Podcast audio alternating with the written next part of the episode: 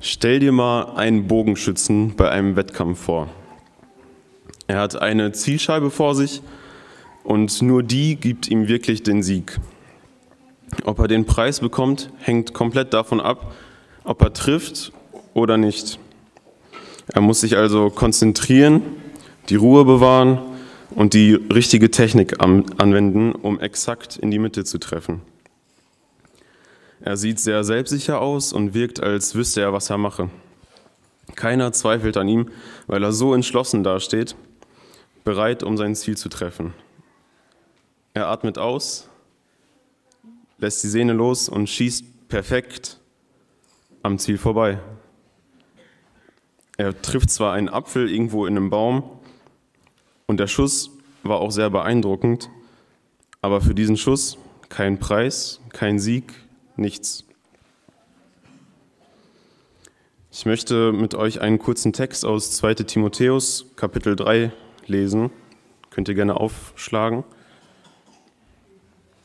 2 Timotheus Kapitel 3 ab Vers 1. Das aber sollst du wissen, dass in den letzten Tagen schlimme Zeiten eintreten werden. Denn die Menschen werden sich selbst lieben, geldgierig sein, prahlerisch, überheblich, lästerer, den Eltern ungehorsam, undankbar, unheilig, lieblos, unversöhnlich, verleumderisch, unbeherrscht, gewalttätig, dem guten Feind, Verräter, leichtsinnig, aufgeblasen.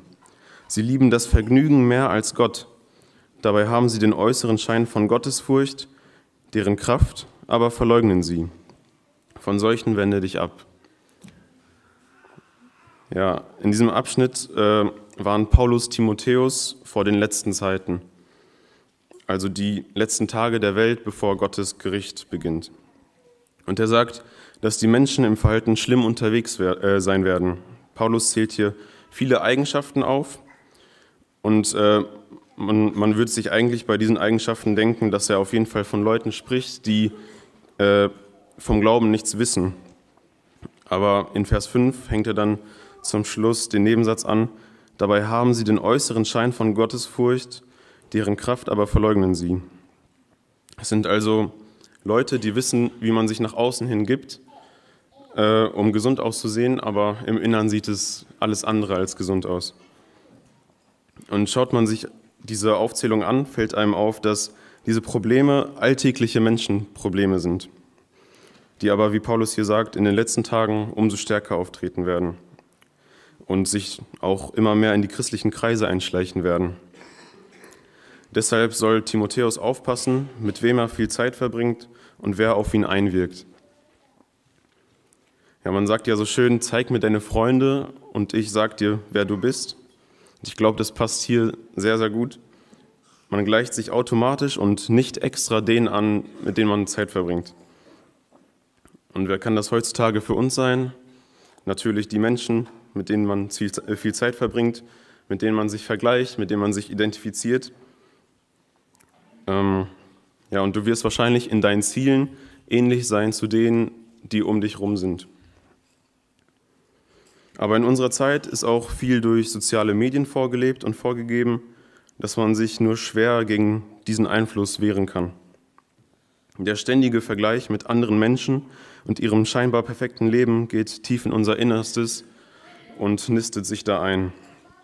Er bewegt in uns, nach Sachen zu trachten, die von außen so verlockend scheinen, aber in innen äh, oder dahinter einfach eine schön bemalte leere Packung sind. Es setzt sich im Kopf fest und stellt sich auf gleicher Höhe neben Gott oder wird sogar wichtiger als Gott. Zum Beispiel, auf dieses Haus will ich hinarbeiten oder diesen Lebensstil will ich unbedingt haben. Und das kann auch passieren, ohne dass man es wirklich aktiv wahrnimmt.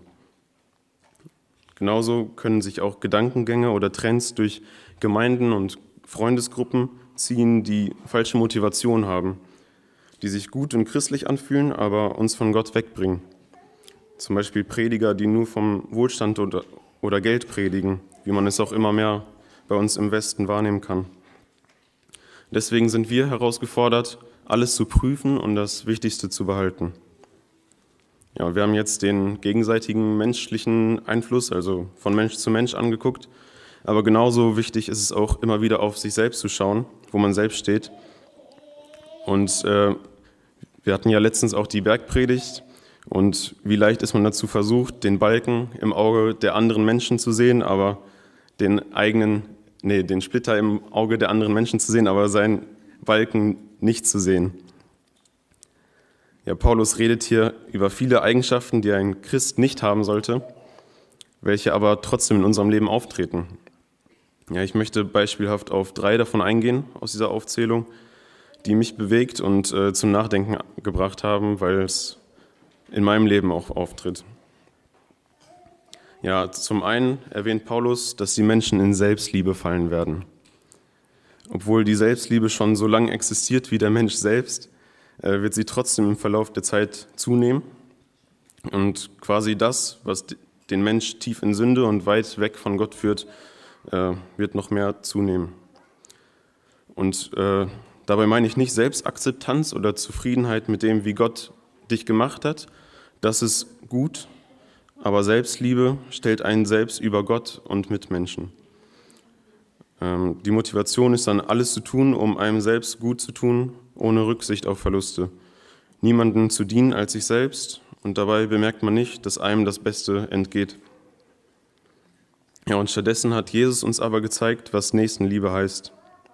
Sich füreinander hinzugeben, selbst wenn dabei nichts für mich rausspringt. Er hat gezeigt, dass Geben seliger ist als Nehmen und dass Gott solche, die gerne geben, mit Freude gesegnet werden. Also das, was man sich in der Selbstliebe erhofft, ähm, aber nicht findet. Ja, ein weiterer Punkt ist, Undankbarkeit. Paulus erwähnt Undankbarkeit. Ja, undankbar zu sein ist, die Dinge, die Gott uns schenkt, nicht zu schätzen und nicht zu realisieren, dass wir Sünder eigentlich den Tod und nichts anderes verdient hätten. Sachen für selbstverständlich zu nehmen und ihnen keinen großen Wert zu geben.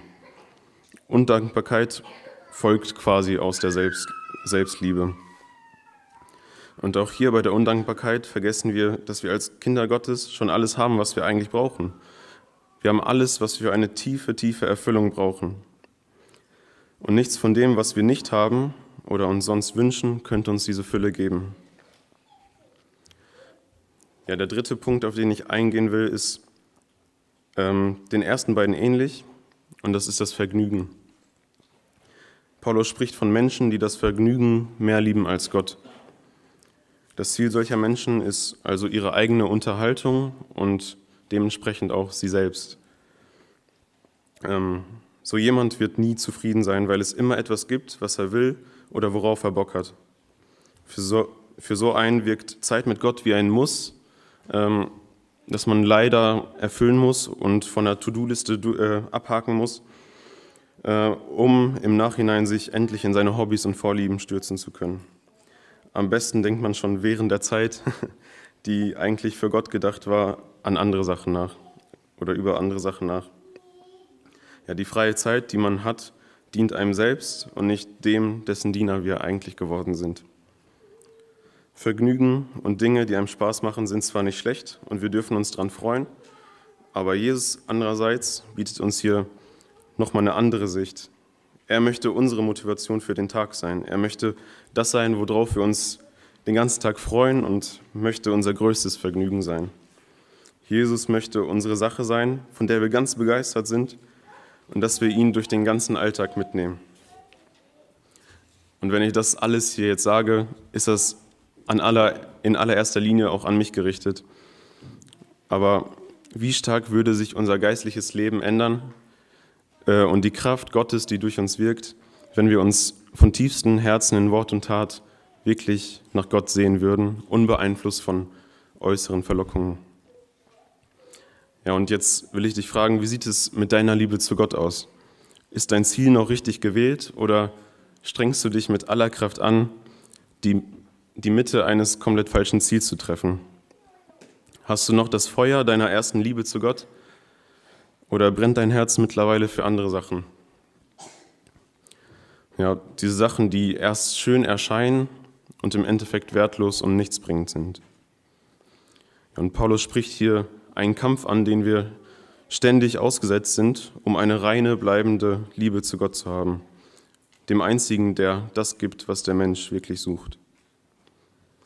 Und wenn du gemerkt hast, dass du dich in deinem Leben über Gott gestellt hast und nach anderen Dingen als ihm trachtest, wenn du zwar dein Christsein lebst, aber dein Fokus irgendwie ganz woanders ist, dann darfst du heute zu ihm kommen und dich neu ausrichten. Du darfst neu Feuer fangen und erleben, wie gut Gott ist. Durch Gemeinschaft mit ihm darfst du neu verstehen, wie David gesagt hat, ein Tag in deinen Vorhöfen ist besser als sonst tausend. Ja, Gott liebt dich und freut sich über jeden, der sich neu an ihm orientiert und wieder eine tiefe Beziehung mit ihm leben will. Er ist wertvoller als alles, worauf man hinarbeiten könnte. Er ist das beste Ziel.